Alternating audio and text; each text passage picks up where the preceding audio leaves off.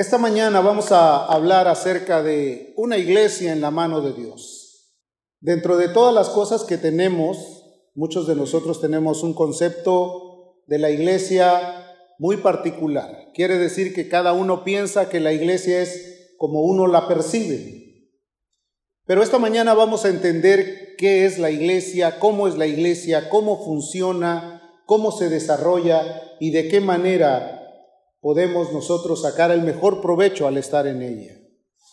La iglesia, para muchos el concepto es cuatro paredes, un edificio, sillas, un púlpito y un predicador. El concepto de la Biblia es diferente. La iglesia son todos aquellos que han nacido de nuevo. Aquellos que fueron restaurados por la sangre del cordero y que ahora están completamente entregados a obedecer sus mandamientos. Y la Biblia dice que los mandamientos del Señor no son gravosos, quiere decir que son fáciles de poder aplicarlos a nuestra vida o poder echarlos a andar. Cuando se nos hace difícil obedecer los mandamientos, solamente hay dos premisas. O es porque no estamos rendidos a Él, o es porque no hemos comprendido quién es Él para nosotros. Cuando Él nos llamó de las tinieblas a su luz admirable, obviamente nos rescató de la vana manera de vivir y puso en nuestra mente una idea clara y precisa, proseguir la meta del supremo llamamiento en Dios. Puestos los ojos en Jesús, quien es el autor y el consumador de la fe. Quiere decir, vamos a estar orientados solamente a caminar bajo la obediencia de Dios. Pero hay infinidad de conceptos que han hecho que la iglesia o el término iglesia pueda ser desvirtuado a lo largo de este tiempo. Son miles de personas que todavía no se han ubicado en el terreno completo, que dicen yo soy de la iglesia, soy parte de la iglesia, pero a veces el concepto que tienen de la iglesia es sumamente equivocado, no es bíblico, no es escritural, no es algo que realmente tenga fundamento. Así que brevemente yo voy a tratar de desglosar algunos términos para que nosotros podamos entenderlos. En primer lugar, volvamos a leer la primera carta del apóstol Pablo a Timoteo en el capítulo 3, versículo 14 al 16. Patti lo acaba de leer hace un momento, pero yo quiero retomarlo para que usted leyendo pueda entender mejor. Se dice que el sistema de aprendizaje tiene varios conceptos y uno de ellos es, aprendes por lo que oyes, pero cuando ves lo que oyes y lo aplicas a esas, tu crecimiento de aprendizaje es mayor. Y en tercer lugar, cuando lo pones en acción, el aprendizaje es completo. Quiere decir, si tú oyes algo, lo puedes percibir, pero es más fácil que se te olvide. Pero si lo lees y lo escuchas, entonces tu aprendizaje es mucho mejor. Y si lo aplicas a tu vida y lo llevas a la práctica, el aprendizaje te deja fruto. Quiere decir, puede tener un fruto mejor para tu vida. Pablo, quien fue un fundador de iglesias, un hombre que batalló mucho en contra de un sistema que le perseguía, pudo establecer varias congregaciones, discípulos sólidos, gentes llenas del conocimiento del Señor, bien fundamentados en la fe, pero que a la vez tenía él que estar reafirmando, reeducando, volviendo a compartir la enseñanza para que ellos pudieran obtener el beneficio que Pablo les enseñaba.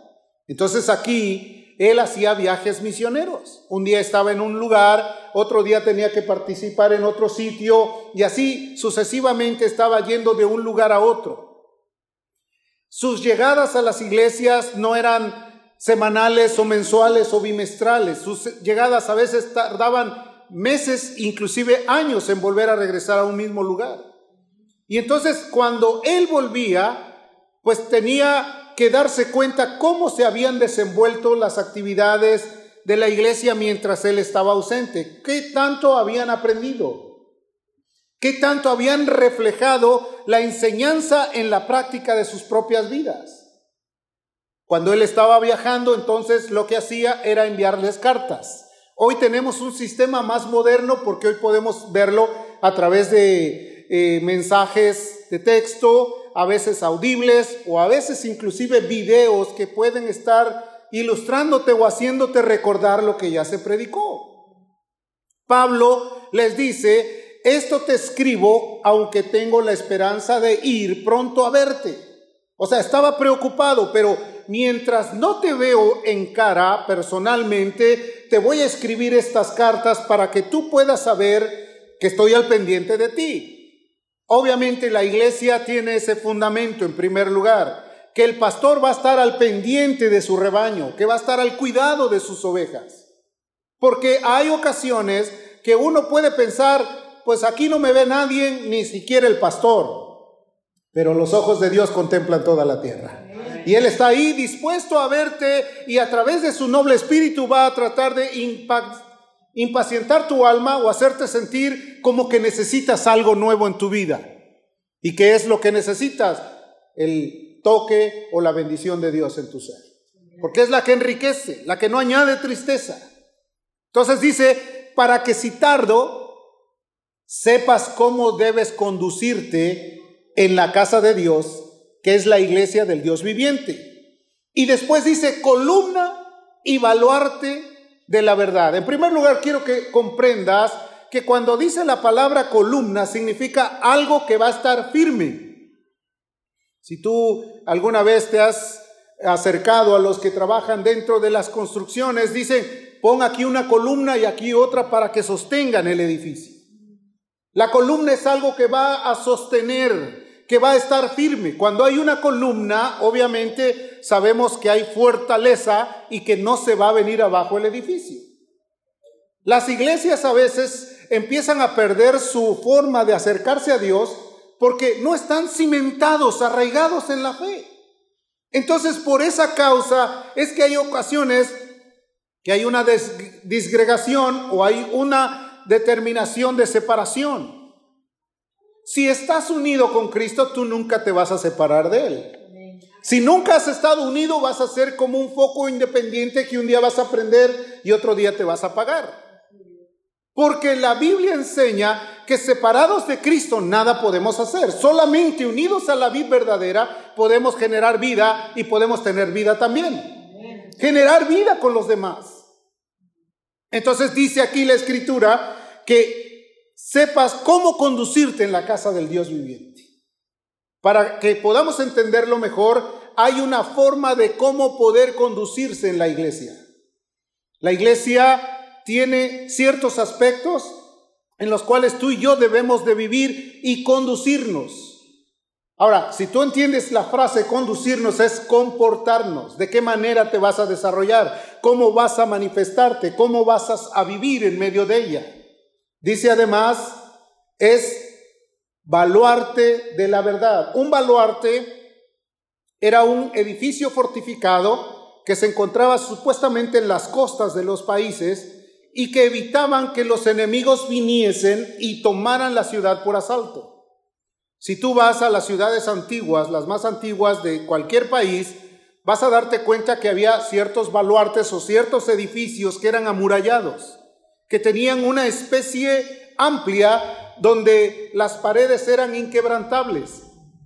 Había torreones donde había guardias o había atalayas que estaban vigilando para que del mar no vinieran los enemigos a invadirla. Entonces, cuando habla de un baluarte, habla de un estado de seguridad, pero baluarte de la verdad. Quiere decir que en la iglesia se va a defender la verdad a toda causa, causa, perdón, a toda costa. En la iglesia la verdad es la que va a triunfar y nadie puede ir contra la verdad sino la verdad misma. Jesucristo es la verdad. Jesucristo es la única verdad que tenemos. Nadie puede cambiar el concepto de lo que Jesús ya enseñó porque Él fue la vida y es la luz de los hombres. Si nosotros comprendemos esto, entonces vamos a empezar a caminar en tierra firme. De lo contrario, nuestra vida se va a ver caminando en arena movediza. Que mientras más tratamos de movernos, más nos hundimos. ¿Le ha pasado eso alguna vez? Que ha querido a veces salir y de repente, ¿por qué no salgo? Porque a veces los mismos conflictos que uno mismo ha generado. Porque no podemos culpar a un Dios tan amoroso que dijo que Él no iba a permitir que tuviéramos una prueba más grande de la que pudiéramos soportar. Jesucristo dijo que iba a estar con nosotros todos los días hasta el fin del mundo. Los conflictos que llegamos a tener a veces son para probar nuestra fe o también para que nosotros nos demos cuenta en qué terreno estamos caminando. Dios, en su amor y en su misericordia, ha dispuesto todos los medios para que tú y yo podamos vivir plenamente seguros. ¿Cuántos creen eso? Después les dijo, indiscutiblemente grande es el misterio de la piedad. La piedad es un misterio. Porque muchos cuando quieren ser piadosos, pero no están plenamente identificados con Dios, su piedad a veces se vuelve impiedad. Fíjate lo que te estoy diciendo. Por querer hacer un bien en ocasiones y no estar bien sujetos a Dios, lo que quieren hacer bien se revierte en algo que no es bueno, sino más bien malo. Dice que Dios fue manifestado en carne. Jesucristo vino, se engendró en un ser como tú y como yo, vivió en el mundo, vimos su gloria como la del unigénito del Padre lleno de gracia y de verdad, y anduvo haciendo bienes y sanando a los oprimidos por el diablo, porque Dios estaba con él. Fue un varón aprobado. En otras palabras, caminó la milla y la extra. Él nos enseñó cuál fue su manifestación, justificado en el Espíritu. ¿Qué quiere decir eso? Que cuando Jesús vino a este mundo, el mismo Dios del cielo habló a través del Espíritu Santo. Cuando fue bautizado en el Jordán, una paloma descendió. Cuando Juan el Bautista lo vio, dijo el Cordero de Dios que quita el pecado del mundo. Cuando convirtió el vino, la, mamá dijo, escuchad todo lo que Él os diga, justificado en el Espíritu. Dice también, predicado a los gentiles, nos alcanzó a nosotros. Generaciones, comunidades que jamás nos imaginábamos que íbamos a ser alcanzados, nos dio vida. Éramos lo necio, lo separado. Nosotros no teníamos parte en el reino de Dios y Jesús vino para traer su paz y su bendición y meternos a su reino. Fue creído en el mundo. El mundo cree en Dios. Es más, hasta los demonios creen y tiemblan. Dice también, recibido arriba en gloria. Porque después de que vino el derramamiento del Espíritu Santo, dice la Escritura que ellos vieron cómo Jesús ascendió. Y luego Esteban da un testimonio y dice, está sentado a la diestra del Padre. Él fue recibido arriba en gloria. Yo quiero tratar de disuadir un poco los conceptos equivocados de lo que es la iglesia. Y hay varias razones por qué hacerlo. Porque a lo largo de nuestra vida muchos de nosotros decimos, pues yo soy de la iglesia, aunque no participo, aunque no me relaciono, aunque no tengo nada que ver, aunque mi comportamiento no tiene nada que ver con el cristianismo, yo soy de la iglesia. Y piensan que su pensamiento universalista los hace ser parte del reino. Pero hoy vamos a ver si realmente pertenecen al reino o no son del reino. Objetivos para cumplir. En primer lugar, vamos a saber qué es la iglesia. En segundo lugar, ¿Qué representa la iglesia para el mundo contemporáneo o para la actualidad? Y tercer lugar, ¿qué calidad debe de tener la iglesia? Porque la iglesia debe de tener calidad. Cuando tú vas de compras, tú buscas lo mejor. Y lo buscas, dices, no, esto se me va a echar a perder. Esto es pirata, ¿no? Yo quiero lo bueno, yo quiero lo mejor, yo quiero lo que me sirva, lo que está recomendado. Oh, pero no me alcanza. Entonces, bueno, pues voy a comprar este cuando menos dicen por ahí. Y a veces el pensamiento es así. No, yo quiero lo mejor, pero uh, piden mucho. ¿Qué es eso? Piden que me niegue a sí mismo. Piden que ame y a mí me gusta odiar. Piden que perdone y yo tengo resentimientos. Piden que sea obediente y me gusta sobresalir. Entonces dice, pues me voy a agarrar uno, algo que sea más o menos término medio. Y Jesús dijo algo muy importante en el libro de Apocalipsis. O eres frío o caliente, porque lo tibio lo vomitaré de mi boca. Quiere decir que Dios está llamando a la excelencia. Repite conmigo esta palabra, excelencia. Dios quiere que de nosotros, de lo ordinario, podamos sacar de nuestras vidas algo extraordinario, algo que pueda ser útil y mejor. En primer lugar, lo que no es la iglesia. Y vamos a derribar conceptos equivocados. La iglesia no es un club social. Mm. Aunque es verdad que en la iglesia venimos y socializamos, porque tenemos comportamientos, tenemos desarrollo, nos podemos apreciar, nos podemos amar, pero no es la finalidad. ¿Cuál es la finalidad de la iglesia? Darle la gloria al que todo se lo merece. Amén. Se socializa.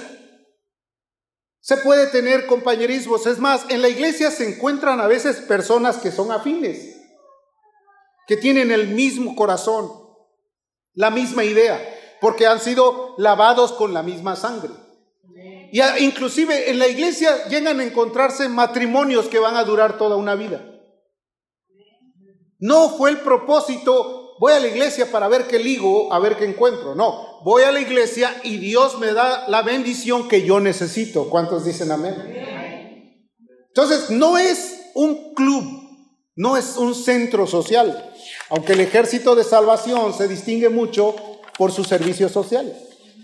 En el ejército de salvación a veces se da más importancia y es importante que la gente sepa que hay ayuda para ellos. Pero lo real importante es que esa gente pueda ser salvada en su alma. El, mensaje de William Booth era sopa, jabón y salvación. Él decía que no le podía predicar a una persona que tuviera el, el vientre vacío. Primero le llenaba el vientre, después le daba jabón para que se bañara o para que limpiara sus pecados y después les proveía el mensaje de la salvación. Eso es una terminología correcta. La iglesia tampoco es un club social. O sea, quiere decir que la iglesia tiene metas, tiene distinciones, tiene orientaciones. Está orientado, en primer lugar, a servir a Dios. En segundo lugar, a servir al prójimo. Los mandamientos del Señor son sencillos y dice la escritura que en esto se cumple la ley en los profetas. En amarás al Señor y a tu prójimo como a ti mismo. Si tú guardas estos mandamientos, has cumplido la ley. Eso te deja ver que es muy radical el mensaje de Cristo. Es muy sencillo, pero muy claro, pero también muy convincente. Si nosotros pensamos que vamos a hacer como nosotros pensamos, al fin y al cabo Jesús nos va a perdonar hasta el fin del mundo. Estamos perdiendo el tiempo y hemos perdido el paso y estamos al borde del precipicio. Jesús nos enseña que su amor es incomparable, que Él no tuvo recato en dar su vida para salvarnos. Ahora, si Él lo hizo por nosotros, debemos nosotros estar dispuestos a hacer lo demás por Él. ¿Cuántos dicen amén? Y hacerlo de buena gana, con alegría y sencillez de corazón.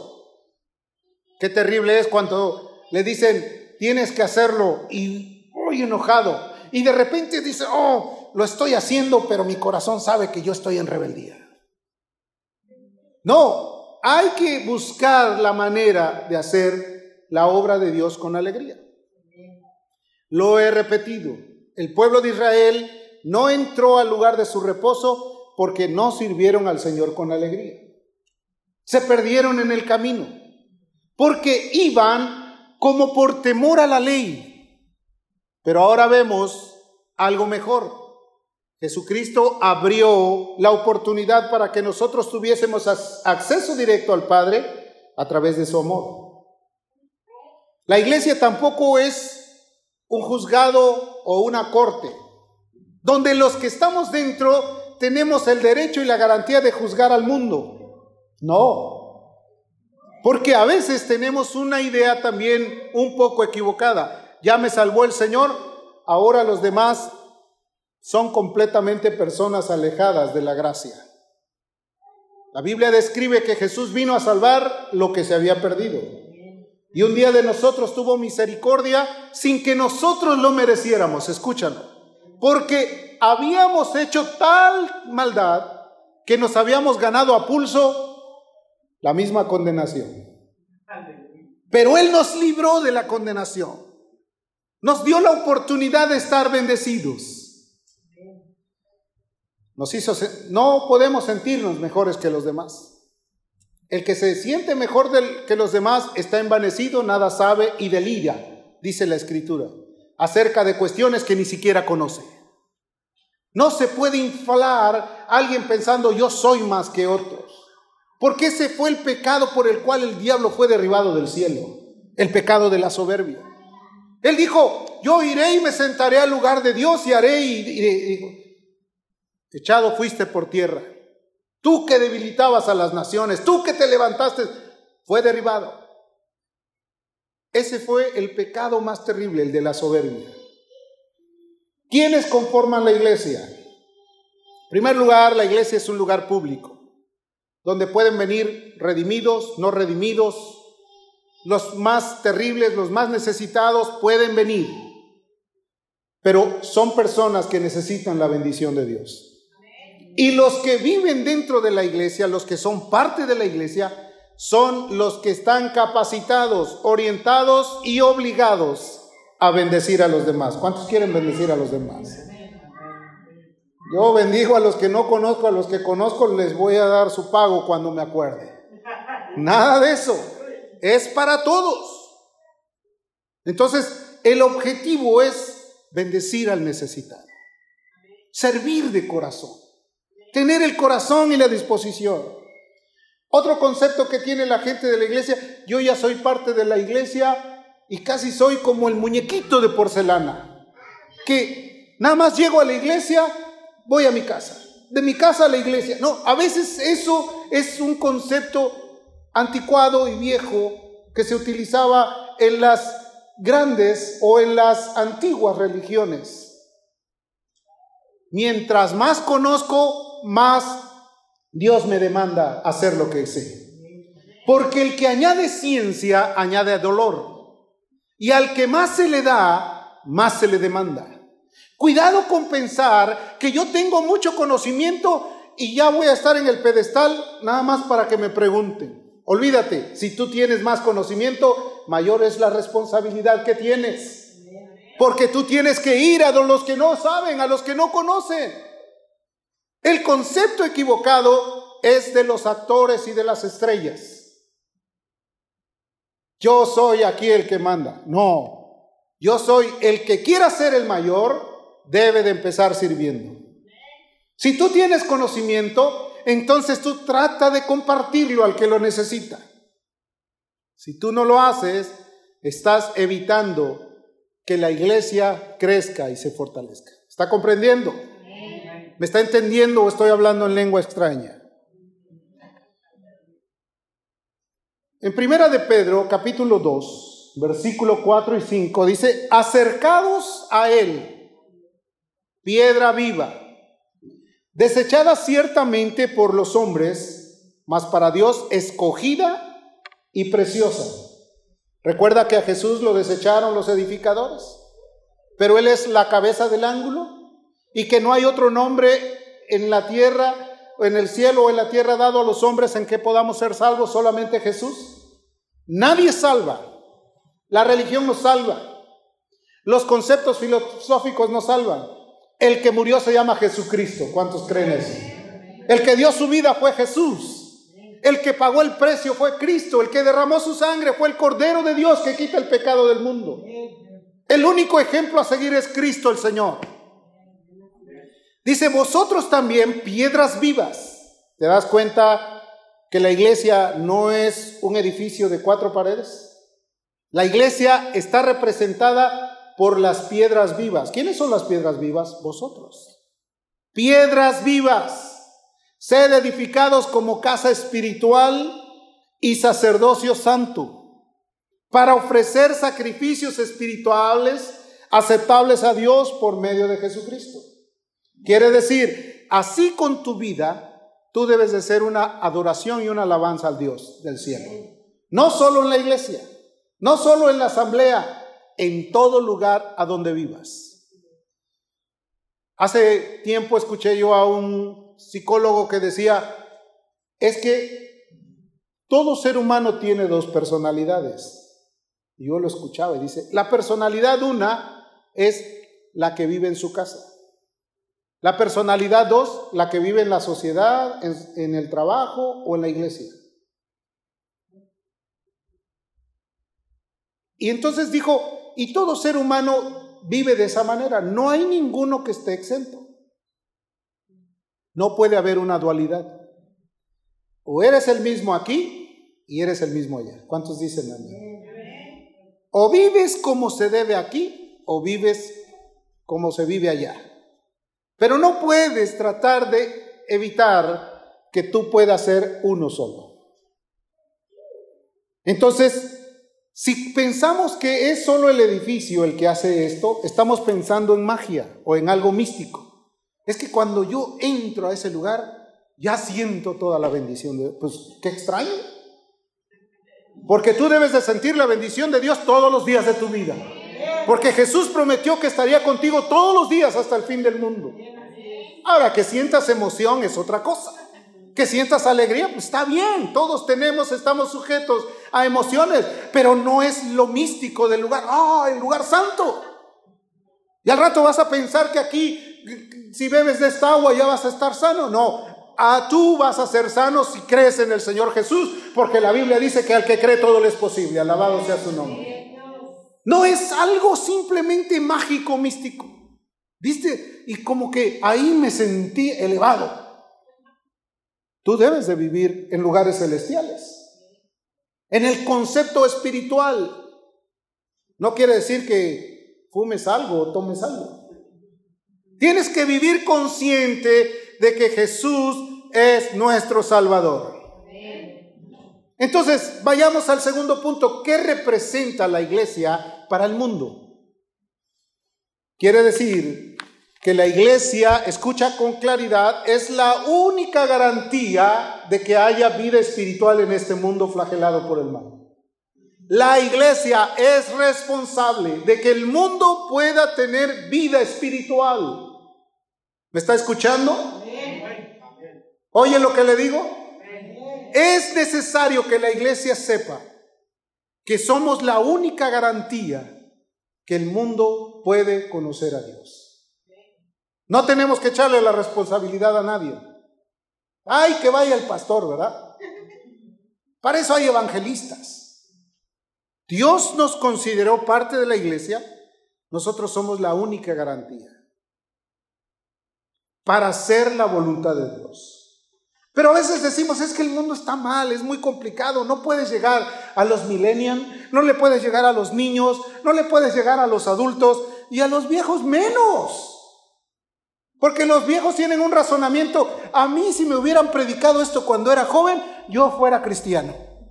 Y el joven dice, no, a mí que me prediquen cuando ya esté viejo. O sea, siempre buscando la manera de evitar el compromiso que deben de tener con Dios. ¿Cierto o no es cierto? Juan capítulo 4, versículo 35 dice, ¿no decís vosotros, aún faltan cuatro meses para que llegue la ciega? He aquí os digo, alzad vuestros ojos y mirad los campos que están blancos para la siega. ¿Qué quiere decir? Ya está la preparación, ya Cristo quiere que la gente entienda. Hay cientos de personas que pasaron por momentos tan críticos de perder a un ser amado, de vivir bajo la enfermedad del COVID, de estar viviendo en una ansiedad sin dinero, otros bajo el dominio de la droga, otros bajo el dominio de la inmoralidad. Hay miles de personas que hoy están necesitadas de que Cristo brille en sus corazones. Entonces, ¿por qué razón estamos esperando que haya una campañita en la iglesia? No, es que si lo hace el pastor, lo hago yo. Como que a veces el termómetro para medir la vida espiritual es el pastor. ¿Que no Cristo fue el que murió por nosotros? Él fue el que hizo todo. El mundo está necesitado, carente de amor. El mundo se ha perdido en la oscuridad y hay que sacarlo de ahí. Jesús dijo, vosotros sois la luz del mundo.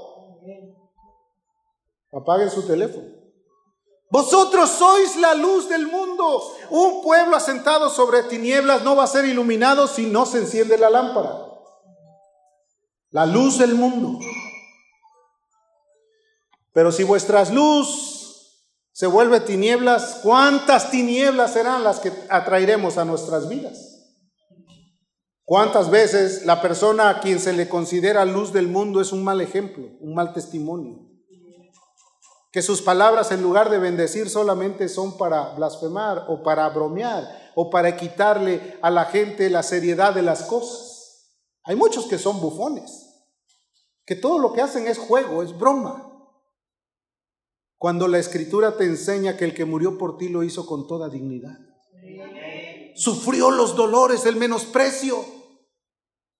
Lo clavaron en una cruz, le golpearon el rostro, le pusieron una corona de espinas y todavía él en su angustia y en su dolor dijo, perdónalos porque no saben lo que hacen. Y muchos de los que dicen representar a Cristo, en lugar de comportarse serios y varonilmente, se comportan de una forma completamente equivocada, bromeando, haciéndole ver a la gente como algo que no tiene valor el cristianismo.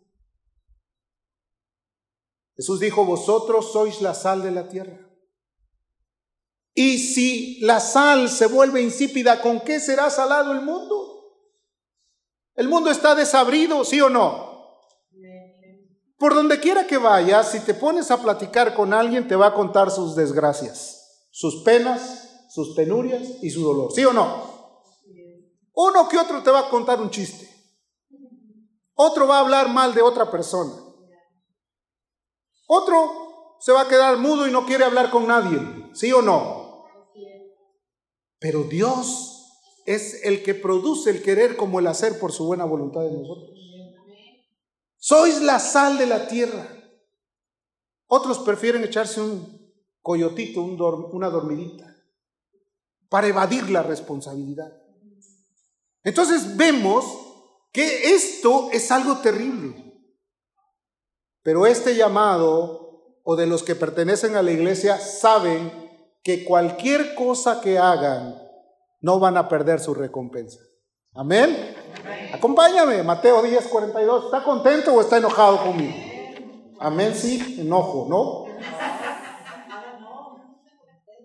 Y cualquiera que dé a uno de estos pequeñitos un vaso de agua fría solamente, por cuanto es discípulo de ciertos, digo que no perderá su recompensa. ¿Qué te parece?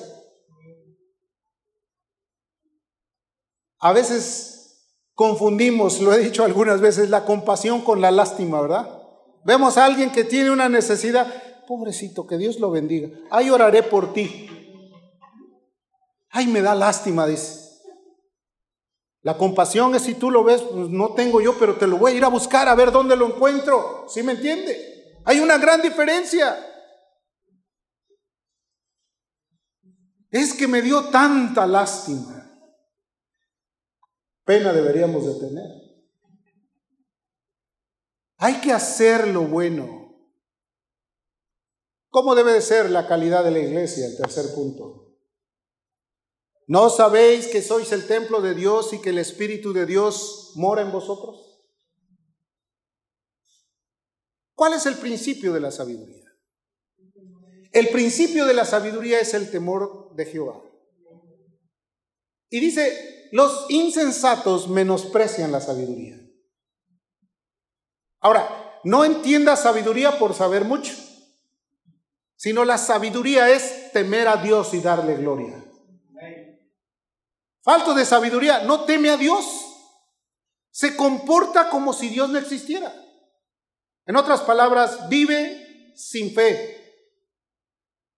Porque el que tiene fe sabe que la palabra de Dios es verdad. ¿Cuántos dicen amén? Sabe que lo que está escrito en la palabra se va a cumplir tarde o temprano.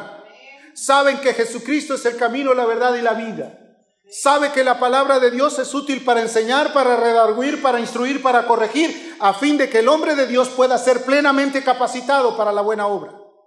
Conoce la verdad, vive bajo los dominios de la verdad, teme a Dios y guarda sus mandamientos porque eso es el todo del hombre. Entonces, vive bajo el temor y sabe que el Espíritu de Dios, el día que lo llamó, fue el que lo convenció de pecado. Nadie puede venir a Cristo si no ha abandonado el pecado. Escuche con claridad.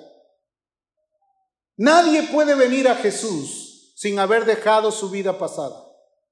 La Biblia describe que de modo que si alguno está en Cristo, nueva criatura es, las cosas viejas pasaron, he aquí todas son hechas nuevas.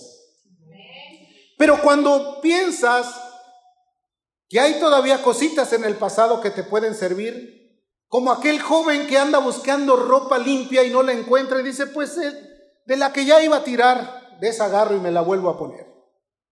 Es como volver a tomar lo que anteriormente ya habías desechado y lo habías estimado como dañino para ti. ¿Me está entendiendo? Entonces corres, tomas lo que ya no te sirve y te lo vuelves a poner. Ahora, estoy haciendo una figura metafórica. Puede ser, ah, pues ya viste cómo me trató. Vas a ver, me desquito porque me desquito. ¿Sí o no? Entonces estoy tomando la vieja levadura. Estoy dejando que el viejo hombre vuelva a dominarme. Estoy tratando de que este ser que yo tanto repudié cuando vi la luz de Cristo, quiera volver a ganar dominio en mi ser. No puede ser posible, porque el que está muerto no practica más el mal. Quiere decir que no cada vez que se acuerda va a orar y Señor, perdóname por si te ofendí. Oye, pues, entonces, ¿no tienes conciencia de lo que haces? No puedes estar diciéndole todos los días, perdóname, es como aquel que va al lavadero hoy y mañana se ensucia y vuelve a regresar al lavadero. No, los que están en Cristo han sido lavados de sus pecados. Van a buscar la manera de no cometerlo. Y si en algún momento llegan a extraviarse, corren rápidamente a pedir misericordia. No es aquel que echa piedritas al morral hasta que lleva cargando el bulto. O dice por ahí otra manchita más al tigre. No, no es así. Dios quiere que vivas en una plena integridad con Él. Esas piedras vivas son conscientes, son portadoras del Espíritu Santo. Sabes que el Espíritu nos guiará a toda verdad y a toda justicia. ¿No nos ha sacado de todos los males a donde hemos andado? ¿A cuántos no los ha cuidado? A veces ni cuenta te has dado cómo ha cuidado tu vida. Ayer veníamos manejando y de repente vi pasar a una persona en una motocicleta. Yo dije, uy, pensando este hombre va huyendo de algo o qué le pasa. Y allá más adelante ya estaba tirado ahí con una herida en el brazo. Dios no quiere que nosotros huyamos, sino que vivamos sujetos a su voluntad. Pablo por eso decía, si tardo, por favor entiende cómo te debes de conducir. Nuestras libertades pueden ser tropiezo para otros. O sea, quiere decir, no quiere decir que seamos así como andemos como con el rostro chupado, ¿no? Como limón. Hay algunos que tenemos rostro adusto, pero no quiere decir que estamos enojados, sino simplemente es nuestra apariencia. Y hay otros que pueden tener el rostro bien afable, alegre, hasta con una sonrisa en la boca, pero a lo mejor el corazón no está templado de esa manera. Nosotros no podemos juzgar por apariencia, sino juzgar con justo juicio. Eso es lo que enseñó Jesús. Ahora, ¿a qué me refiero? ¿Cómo te debes de conducir? Bueno, sí, con alegría, con sencillez de corazón, amando a los hermanos. Pablo enseña y dice a las personas adultas, tómalas como si fueran tu mamá, tu madre. A los adultos como tu padre. A las jóvenes como si fueran tus hermanas. Y a las más chiquitas como si fueran tus hijas. ¿Sí me entiendes? Ese es el trato que debes de tener con ellas. Pero si pensamos que por ser parte de la iglesia tenemos todo el derecho de hacer y deshacer, no puede ser posible. Nuestra conducción en la iglesia debe de ser la mejor porque es el testimonio. Somos cartas abiertas. Y si no nos damos cuenta de lo que hacemos, otros se van a dar cuenta, ¿sí o no? Y después llegas a, querer predicarle a algún vecino y dices, ¿voy o no voy? No, es que aquí sí me conoce. mejor no voy. No, tiene que ir a hacer lo que tiene que ir a hacer y comportarse bien. Amén. ¿Tú representas a la iglesia o mal representas a la iglesia? No es lo mismo ser vituperado por causa de Cristo a que Cristo sea vituperado por tu causa. Terrible, ¿verdad? Que de repente hablan mal, hablan mal de Él, de su amor y de su bondad por nuestra culpa. Qué terrible que en nuestras familias ni nos quieran ver. ¿Te imaginas? Ah, pero somos bien cristianos. Es que debemos de estar en paz con todos. Sed benignos. Que vuestra gentileza sea conocido por todos. Que pueda ser lo más gentil. Mira, cuando eres gentil, tú te ganas los corazones. La gente puede encontrar en ti algo que le llame la atención. Si eres parco, grosero o, que pones tus límites, a todos los vas a alejar.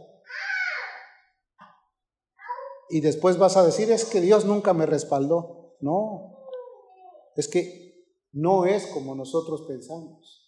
Colosenses 3:15 dice que la paz de Dios gobierne vuestros corazones a la cual asimismo fuisteis llamados en un solo cuerpo.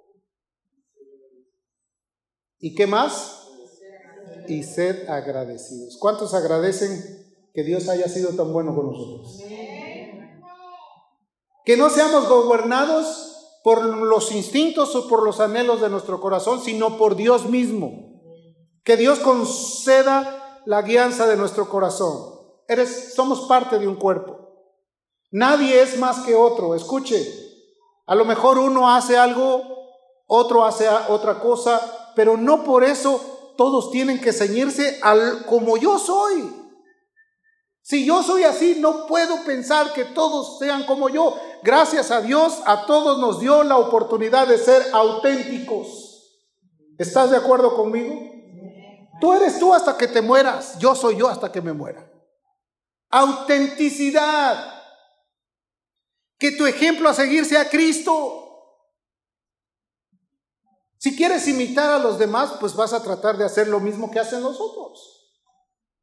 Pero si sigues a Jesús, tú vas a comprender que Él te dio la oportunidad de ser auténtico, verdadero, incopiable. Amén. Aunque dicen por ahí en la ciencia que hay siete personas en el mundo que se parecen. Pero otra cosa te digo, no todos tienen el corazón que tú tienes. Pueden aparecerse en apariencia. Ay, pensé que era fulano de tal, me equivoqué. Y te habla con una voz ronca, ¿no? Ah, no, no era, entonces te vas.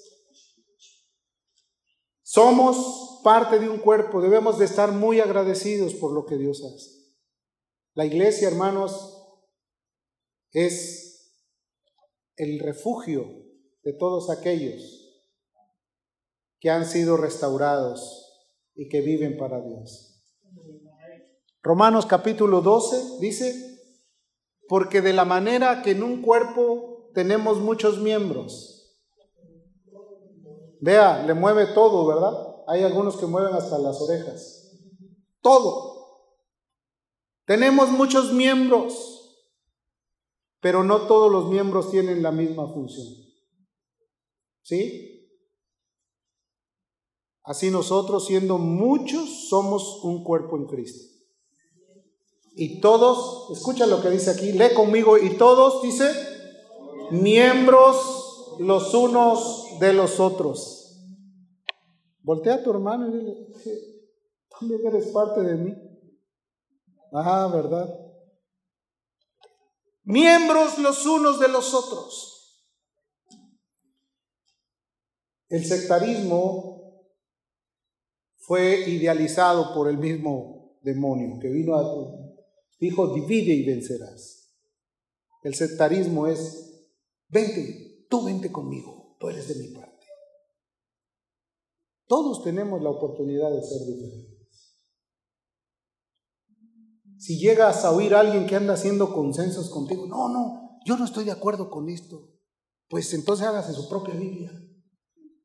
Dios ya dijo lo que tiene que enseñarnos. Vamos a ceñirnos a su perfecta voluntad. ¿Cuántos dicen amén? Y como último punto, la recomendación, quizás una de las más valoradas para los días que vivimos, no dejar de congregarse como algunos tienen por costumbre. Y cuánto más sabiendo que los días se acercan. ¿Cuántos creen que los días se están acercando? No es obra de la casualidad de que estas cosas no terminan, sino que al contrario se ponen más violentas. No es casualidad de que la gente vive en el mundo una angustia emocional. No es casualidad de que la gente viva llena de conflictos, de grandes ansiedades por lo que está sucediendo en la tierra. No es casualidad de que el mundo tenga a toda la angustia por las cosas que están sobresaliendo. No, es tiempo de que todos volvamos a recordar que Jesús vino a comprar una iglesia con su sangre, que si somos parte de ella, vivamos para Él. Que si algún concepto equivocado teníamos, desechémoslo. Que si queremos correr, corramos a sus brazos. Jesús dijo, venid luego y estemos a cuentas. A los que estéis trabajados y cargados, yo os haré descansar. Llevad mi yugo, dice, y aprended de mí que soy manso y humilde de corazón. Y lo más importante, hallaréis reposo para vuestras almas. Cierra tus ojos.